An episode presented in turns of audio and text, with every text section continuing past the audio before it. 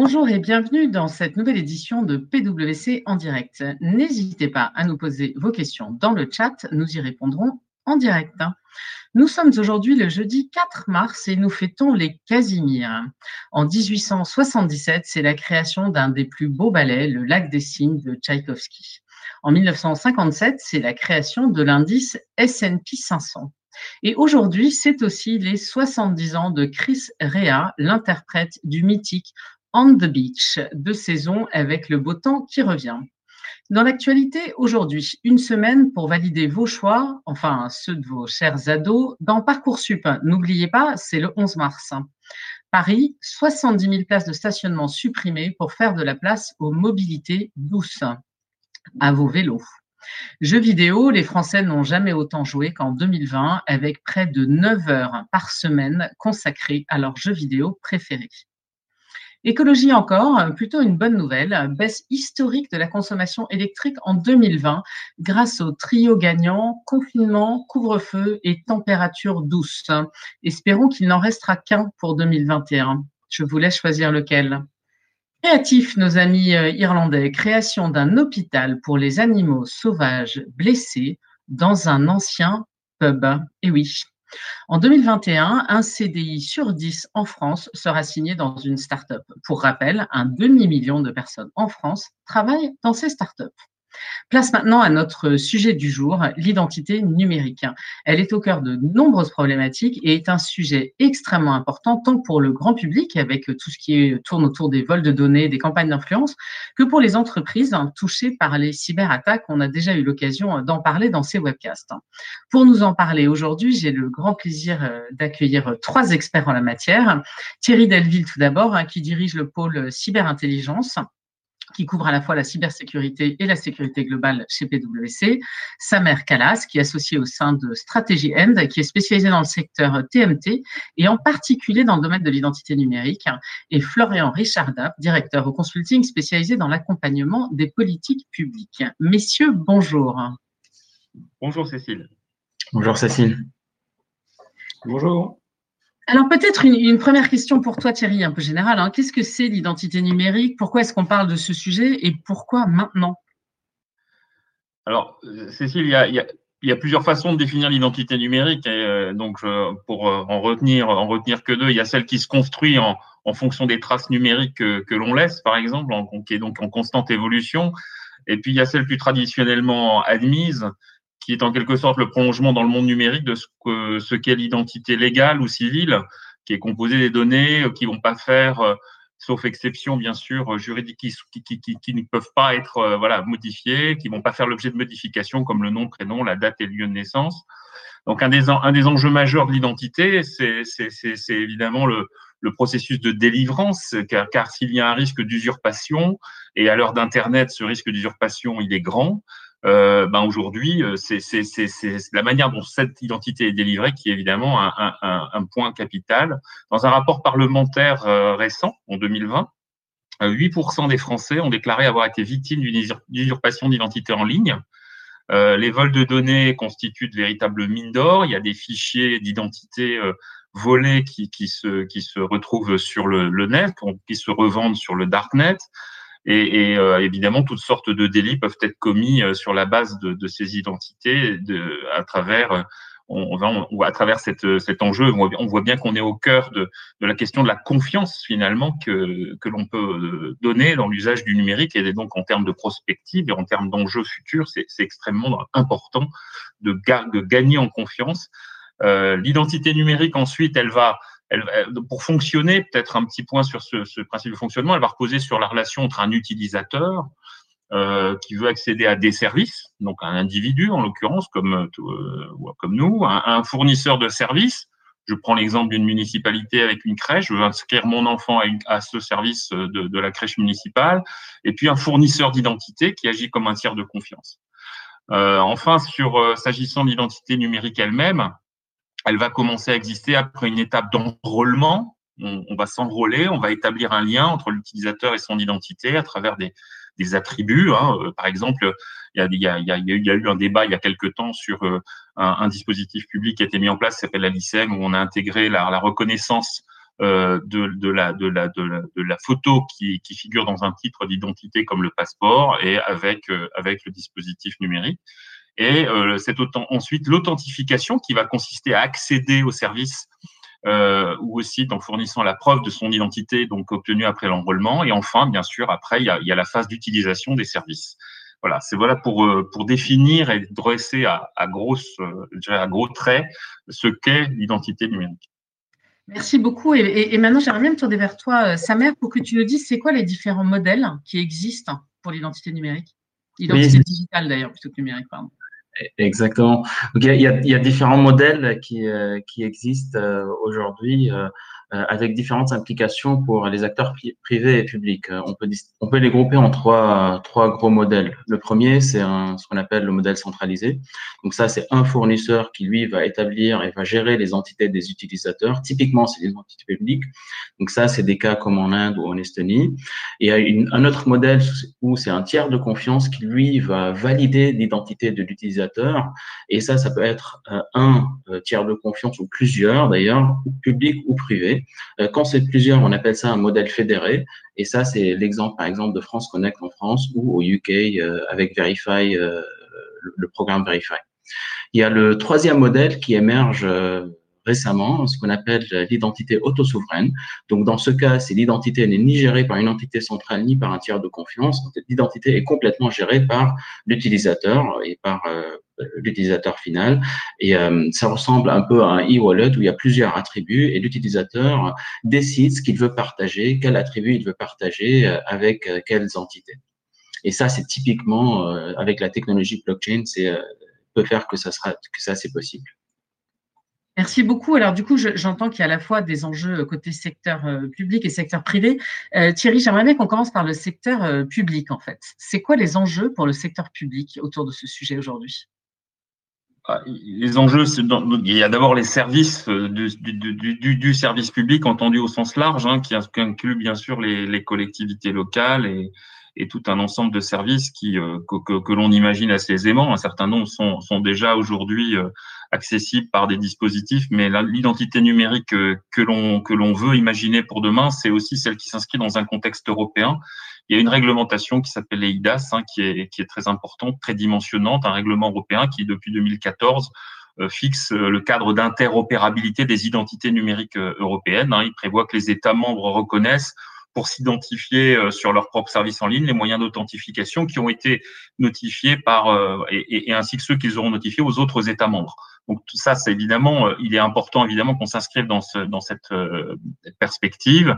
Euh, un autre règlement européen aussi impose à la France de commencer la distribution de cartes d'identité numériques. Alors là, on est dans un autre dispositif, mais si on lit, les deux, évidemment, on, voit bien qu'il y a aussi euh, un enjeu public euh, de calendrier. Euh, on est aussi sur des textes européens, il faut le dire, qui parlent d'identité numérique à la fois des personnes physiques et des personnes morales. C'est-à-dire ça peut s'adresser aussi aux entreprises. Pour le projet, pour, les, pour la France, euh, là, le, le, évidemment, le, les enjeux publics pour l'État et pour la France en particulier, euh, ben, c'est d'abord de, de, de, créer la confiance. Hein, on parle de, de Là, en l'occurrence, on parle plutôt de transparence dans la gestion des, des données personnelles collectées. Hein. Euh, c'est extrêmement important. Euh, on, on, a vu, euh, voilà, il y a, il y a une mise en place d'une identité numérique régalienne. Euh, c'est un service qui est proposé à la population. Euh, il faut permettre, voilà, ça, ça doit viser à, à simplifier l'accès à, à, à l'ouverture de, de, droits, de prestations. Donc euh, voilà, ça ne doit pas conduire. D'ailleurs, ça ne pas, doit pas nécessairement conduire à une authentification obligatoire. C'est même pas souhaitable du tout. Euh, selon, en tout cas, il y a beaucoup de débats autour de ces sujets-là, mais, mais en tout cas, il est clair que c'est un, c'est pas un service qui doit être qui doit être rendu obligatoire et, et, et puis faciliter l'accès à un ensemble de services aussi pour les citoyens, aux services en ligne euh, déjà existants, mais aussi à plein d'autres usages. Euh, je pense que Florian en reparlera. Et puis un, un grand nombre d'acteurs économiques euh, sont euh, sont intéressés aussi par le développement d'une solution d'identité numérique. Voilà, dans d'autres secteurs comme dans les secteurs comme la banque, les jeux en ligne, les assurances. Voilà, il y a, il y a des, il y a beaucoup beaucoup d'enjeux à la fois publics, citoyens et, et puis aussi économiques. Alors, comment se positionne la France par rapport à ses, voisins? Alors, euh, si on veut voir le verre à moitié plein, on peut se satisfaire d'avoir en France déjà des solutions, des acteurs industriels qui figurent parmi les leaders mondiaux, hein, qui ont installé euh, et qui ont déployé beaucoup, beaucoup de solutions. Euh, on sait qu'en France, ce sujet d'identité, de manière générale, et d'identité numérique en particulier, dès l'instant où on parle de titre d'identité, enfin, on, l'a encore réentendu récemment, on se, est, est, toujours un sujet de, de débat important, une méfiance des, une partie de la population est assez grande, euh, et donc c'est un sujet qui évidemment euh, a une dimension euh, à la fois politique plus importante que, que, le volet technique. On garde en souvenir la tentative et les débats de 2012 sur la carte d'identité avec le, le, fichier biométrique qui avait été des dispositions biométriques qui qui été n'avaient pas été validées d'ailleurs par le Conseil constitutionnel. On n'a pas le temps de, rentrer dans, dans, dans le, les raisons de tout cela, mais c'est vrai que ça aujourd'hui il est important euh, que ce que nous avancions sur ce projet. Donc, il y a un rapport parlementaire, je l'ai dit, qui préconise de lier l'identité numérique à la nouvelle carte d'identité électronique. Il y a une mission interministérielle qui existe, qui travaille à la mise en place de ce sujet, et le gouvernement, euh, euh, semble avancer dans, cette direction. Euh, on a évidemment des pays référents.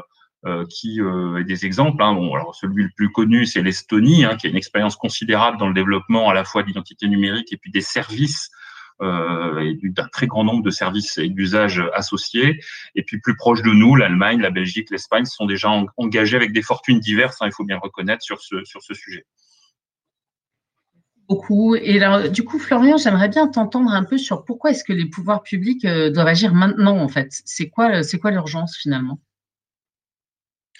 Bah, il y a déjà, euh, c'est un peu ce que disait Thierry, il y a un effet calendrier euh, qui est qu'il y a un certain nombre de textes réglementaires qui sont sortis et qui incitent quand même l'État français et plus largement les pouvoirs publics à avancer rapidement sur le sujet. Euh, au-delà de cet effet calendrier réglementaire, il y a aussi un effet d'opportunité. Thierry évoquait tout à l'heure le, sujet de la carte nationale d'identité électronique qui devrait être délivrée, enfin qui va être délivrée d'ailleurs par l'État français cette année, et c'est un des piliers, c'est un des éléments nécessaires pour pouvoir demain prouver son identité en ligne. Il y a un deuxième élément, euh, qui là aussi devrait pouvoir sortir euh, cette année et qui est porté par le programme interministériel France Identité Numérique euh, qu'évoquait Thierry à l'instant. C'est une application qui va pouvoir être déployée bah, finalement sur nos smartphones, qui va être l'autre élément pour prouver son identité en ligne et qui va là aussi sortir cette année. Donc on voit bien qu'il y a un effet d'opportunité, y compris d'opportunité technologique, qui va donner les moyens à tout le monde finalement, et en particulier au pouvoir public, de s'investir très fortement sur le sujet. Mais au-delà finalement de, cet effet calendrier, de cette opportunité technologique, il y a, finalement la nécessité de répondre à un besoin, que ce soit pour l'usager, pour l'administration, qui est de plus en plus fort et qui est de plus en plus exprimé. C'est à la fois pouvoir proposer euh, de nouveaux services, hein, puisqu'avec l'identification euh, sécurisée en ligne, on va pouvoir diminuer finalement le nombre de services qui nécessitent un passage avec un guichet pour prouver finalement l'identité de, manière, euh, j'allais dire, physique ou présentiel et le faire directement en ligne. Pouvoir évidemment euh, dématérialiser un certain nombre d'usages, offrir de nouveaux services administratifs, que ce soit public, mais aussi privé d'ailleurs, et c'est un vrai axe de progression et c'est une vraie demande en augmentation. Il y a un deuxième sujet, hein, euh, Thierry l'a aussi évoqué, c'est améliorer la protection des données, notamment euh, des citoyens. On l'a vu, il y a eu beaucoup d'attaques, notamment ces derniers temps. Il y a un vrai enjeu, une vraie préoccupation occupation autour des données à caractère personnel, c'est le rôle de la CNIL. Hein. c'est plus largement d'ailleurs un rôle régalien qui est peut-être aussi, il peut y avoir débat, mais en tout cas qui est de protéger aussi et de donner les moyens euh, aux citoyens de protéger leurs données à caractère personnel dès lors qu'ils vont aller sur l'Internet et plus largement dans le domaine digital. Et c'est aussi finalement le rôle hein, du, programme France Identité Numérique et de l'application que de contribuer à donner ces moyens. Et puis, il y a un troisième sujet. Pardon. Non, non, vas-y, vas-y, pardon. Il y a un troisième sujet qui est euh, plus largement, hein, c'est faciliter la vie des usagers. On leur donne des nouveaux services. On leur donne aussi euh, les moyens de protéger leurs données à caractère personnel et leur identité en ligne. Et ben, il faut aussi qu'on simplifie un petit peu leur parcours usager. C'est un peu le, le, rôle de France Connect, pardon, qui évoquait sa mère tout à l'heure, qui est de permettre finalement de passer d'un service administratif à l'autre en toute fluidité et puis en évitant de ressaisir un certain nombre de données à chaque fois. Et, du coup, si on avait eu en fait euh, cette identité numérique euh, pendant le Covid, est-ce que ça aurait apporté quelque chose? Est-ce que ça aurait changé quelque chose? Ah, je, crois que oui, bien sûr. Euh, ce que nous rappelle déjà la crise Covid, c'est le, besoin de répondre très très vite aux différents besoins que j'ai évoqués, notamment le sujet de pouvoir accéder à plus de démarches en ligne. on a vu évidemment avec la crise Covid et la nécessité de, se confiner qu'il y a un certain nombre de services administratifs qui ont dû être fermés. Euh, on a un exemple par exemple avec des procédures judiciaires, juridiques, avec la fermeture de certains tribunaux qui ont on dire, pris du retard. On n'a plus pu, pour certains sujets en tout cas, avoir accès à cette justice qui est quand même un vrai sujet, je pense, de société. Et puis au-delà de ça, c'est le sujet, on disait, protection des données. Euh, avec le confinement, avec le télétravail, avec l'accès à de plus en plus de, services à distance, il y a un vrai sujet autour de la protection des données euh, pour pouvoir s'en prémunir euh, dans son quotidien. Et puis au-delà de ça, si on est vraiment sur le sujet Covid avec les applications qui ont été développées, Stop Covid aurait peut-être être encore plus sécurisé en matière de données à caractère personnel en se greffant entre guillemets avec une identité numérique régalienne sécurisée. Euh, il y a aujourd'hui un débat autour du passeport vaccinal. Qui dit passeport dit titre d'identité, ou en tout cas même de manière un peu caricaturale. Et forcément, on peut se poser la question aussi de est-ce que demain, ça ne pourrait pas aussi euh, servir à sécuriser là aussi euh, le passeport vaccinal? Alors, du coup, je, vois dans le chat une question, mais je pense que tu, viens d'y répondre, mais tu as peut-être envie de compléter, qui finalement, la crise Covid a-t-elle été un vecteur d'accélération sur le sujet? À t'entendre, j'ai plutôt envie de dire oui, non? Alors, c'est, je pense, un, vecteur d'accélération de la prise de conscience, ce qui est un événement euh, assez important, puisque le sujet d'identité numérique, c'est ce que disait Thierry, c'est un sujet quand même qui est assez complexe, euh, qui n'est pas forcément simple à expliquer. Hein, euh, il faut faire preuve de beaucoup de pédagogie. Les besoins sont renforcés, et notamment, encore une fois, avec la crise Covid. Enfin, pardon, la crise Covid.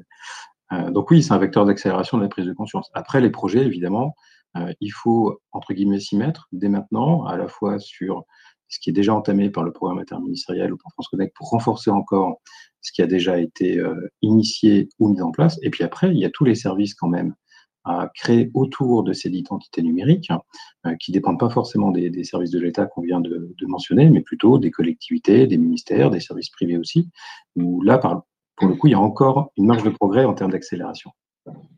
Merci beaucoup. Du coup, euh, est-ce que tu peux partager avec nous quelques facteurs clés de succès euh, pour les services publics pour euh, justement continuer cette accélération et déployer donc cette identité numérique? Oui, de, manière, je vais essayer d'être un peu rapide. Le, premier facteur clé de succès, c'est juste de se rappeler que l'identité numérique sécurisée, seule, elle ne va pas servir à grand-chose. C'est un peu comme une carte d'identité, comme, la carte d'identité qu'aujourd'hui on connaît, qui est physique. en soi, c'est entre guillemets un bout de papier, ça ne sert pas à grand-chose. Par contre, ça va nous ouvrir tout un océan, entre guillemets, un univers de services possibles, hein, que ce soit rentrer dans un bâtiment, euh, franchir les frontières, retirer un colis, euh, bref, accéder à un service euh, administratif ou pas. Du coup, il va falloir systématiquement raisonner dans une logique un peu de couple, ou en tout cas de partenariat entre l'identité numérique et les services qu'on va vouloir définir autour de ces identités numériques. C'est vraiment ça, hein, une des clés, je pense, de la réflexion.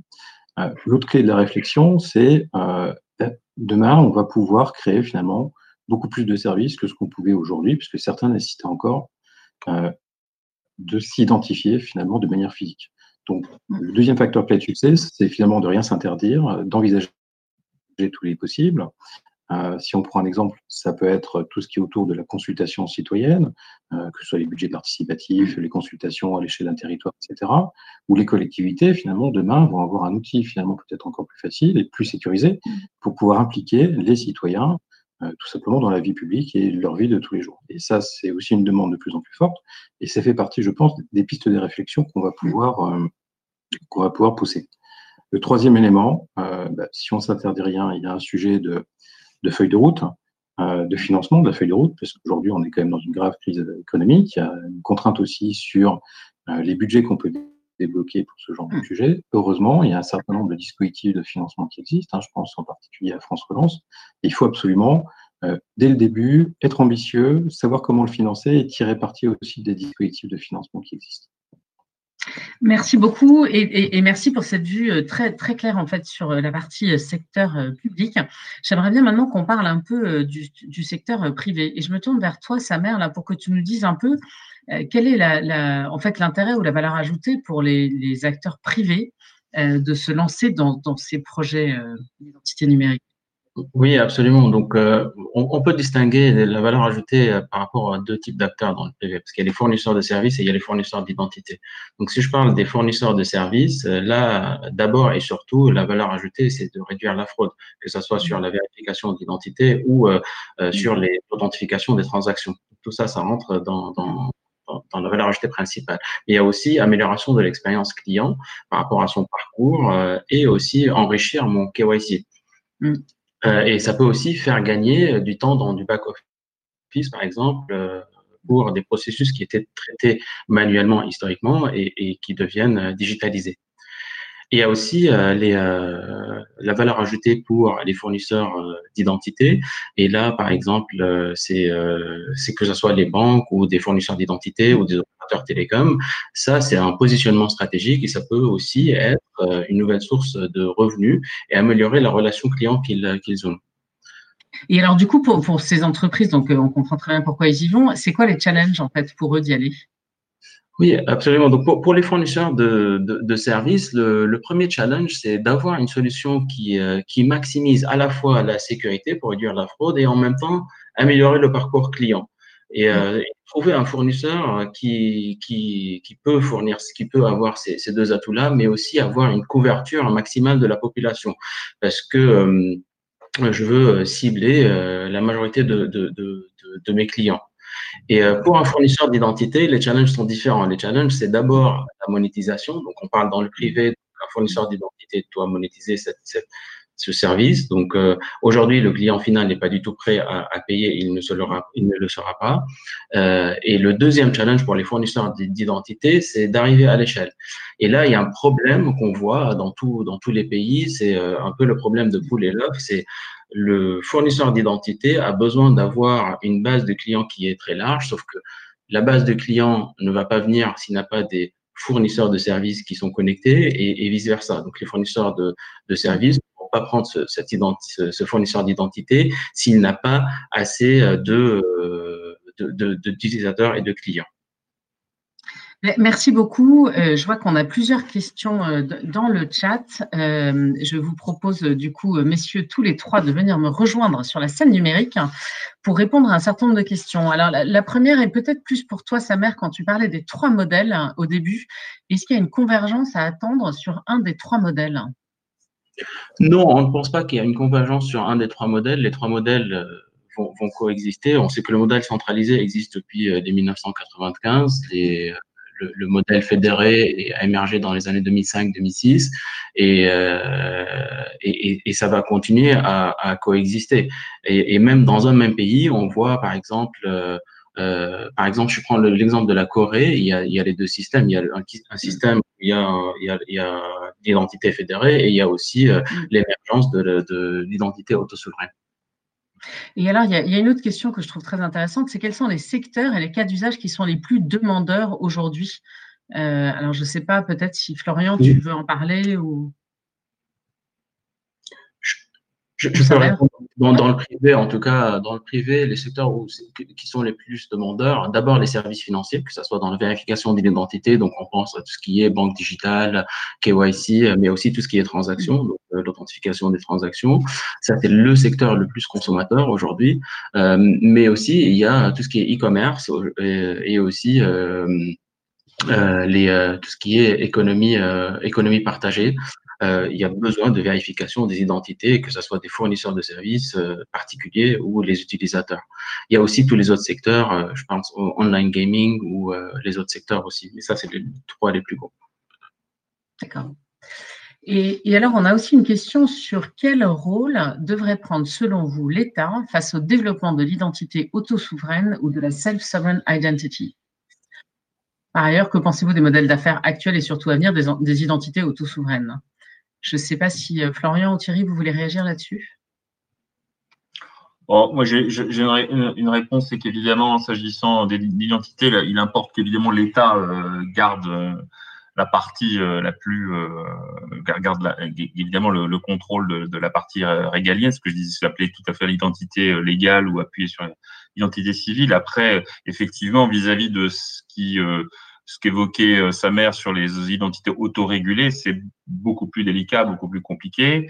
Euh, je ne sais pas si sa mère, toi, tu as une, un exemple, euh, ou en tout cas, c'est quelque chose qui est quand même encore en, en, émergence. Hein. mais on, on, voit bien qu'aujourd'hui, là, c'est une euh, moi, je dirais par, par, principe, sur tout ce qui touche à, à, à la gestion des services à, appuyer sur une identité régalienne, évidemment, c'est celle que fournir à l'État qui doit être privilégiée. Euh, mais euh, il est certain que avec la blockchain, on va voir apparaître de, nouveaux, nouvelles formes de services. Et ça, c'est quelque chose qui est encore, encore en perspective. Oui, absolument, Thierry. Et j'ajoute juste à ça que dans l'identité autosouveraine, il y a des attributs qui sont dans ces identités. Ces attributs doivent être, doivent être euh, authentifiés et, et, vérifiés. Et, euh, et l'État peut jouer aussi un rôle dans la validation et l'authentification de quelques-uns de ces attributs. Et alors, j'ai une dernière question. Alors, il y a plein de questions dans le chat. Hein. Je suis désolée, on ne pourra pas tous les gérer, mais on, les gérera après. Une question sur le coût de l'identité numérique, en fait, par rapport à une identité physique. Est-ce que l'identité numérique peut être une source de diminution de coûts? Bah, c'est un peu. Je, peux, je vais faire une question. Euh, enfin, j'ai fait une réponse, mais qui évidemment euh, méritera certainement un complément par Florian ou, ou, sa mère. Mais le, le, coût de la sécurité et, et, de la lutte contre la fraude, il est déjà considérable. Euh, après, euh, le, le, le, coût tiré de l'ouverture des services et de la multiplication de ces services et la facilitation d'accès à ces services tiré par une confiance numérique euh, renforcée, il est également considérable. Donc j'ai envie de dire, le coût de l'identité numérique, pour en mettre une en place, forcément, alors selon les solutions, selon son niveau aussi, hein, la réglementation AIDAS prévoit trois niveaux de, de, de, de, de, trois niveaux différents d'identité. Donc évidemment, les, les, les, coûts sont variables, mais euh, je pense que c'est surtout faut avoir une approche euh, une approche globale de service et, et l'enjeu n'est pas de, de, probablement de se positionner essentiellement sur le coût direct de l'identité, mais c'est tout ce que ça va tout ce que ça rapporte ou tout ce que ça fait économiser derrière. Merci beaucoup pour, pour, cette précision. Du coup, peut-être, euh, Thierry, parce qu'on approche de, de, la fin, euh, malheureusement, parce que j'ai l'impression que quand je vois toutes les questions dans le chat, on, pour, on pourrait rester encore une demi-heure. Euh, je voudrais te demander un peu finalement euh, le, le, mot de la fin sur ces sujets. On a parlé de beaucoup de choses. Hein. On a parlé des, des enjeux pour le secteur public et pour, pour le secteur privé. un petit mot de la fin, un petit conseil pour nos auditeurs. Ben, on, on, je pense que c'est un, un, sujet qui est véritablement d'actualité qui est au cœur des réflexions. On a parlé de l'État, on a parlé du secteur privé. Je pense qu'il est important évidemment de définir justement, c'était un peu le sens de ce qu'avait dit la mission parlementaire l'an dernier, de bien vraiment clarifier et définir les rôles et être vraiment le plus transparent possible pour pour éviter de retomber dans dans les débats passés qu'on a pu avoir sur d'autres sujets autour de l'identité. Et puis euh, voilà, il faut aussi que euh, on, on, ouvre les services, qu'on donne des perspectives d'ouverture de services, que ce soit par l'État, les, collectivités territoriales, et puis aussi euh, et puis les secteurs, les secteurs euh, publics, mais aussi privés. On, on voit bien euh, les enjeux, par exemple, autour de, des données, les enjeux de santé on voit bien que les, actuellement, on peut évoquer à l'heure actuelle les cyberattaques euh, sur euh, les établissements de santé qui se multiplient. Euh, on peut aussi voilà, euh, voir qu'on lance une campagne, de, une campagne de, de, vaccination, et bien dans, dans, dans des actions fortes comme ça, qui sont à l'échelle de la population, ou à l'échelle, ça peut être aussi sur des actions de moins grande ampleur, et bien l'usage de l'identité numérique est, est évidemment un, un, très important levier. Et, au-delà de ça, évidemment, c'est un levier euh, tout à fait important sur le plan euh, économique.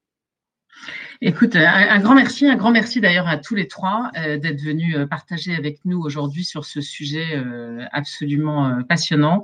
Euh, merci à vous, chers auditeurs, de nous être toujours aussi fidèles.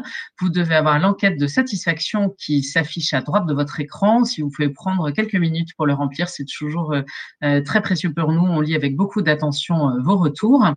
Euh, quant à moi, je vous donne rendez-vous mardi prochain euh, pour euh, une édition PWC en direct très originale avec des témoignages de DRH sur finalement comment ils ont vécu cette crise et, et, quel impact ça a sur leur rôle en tant que DRH au sein de leur structure. Il me reste à vous souhaiter à tous une excellente journée et donc à la semaine prochaine, j'espère. Au revoir.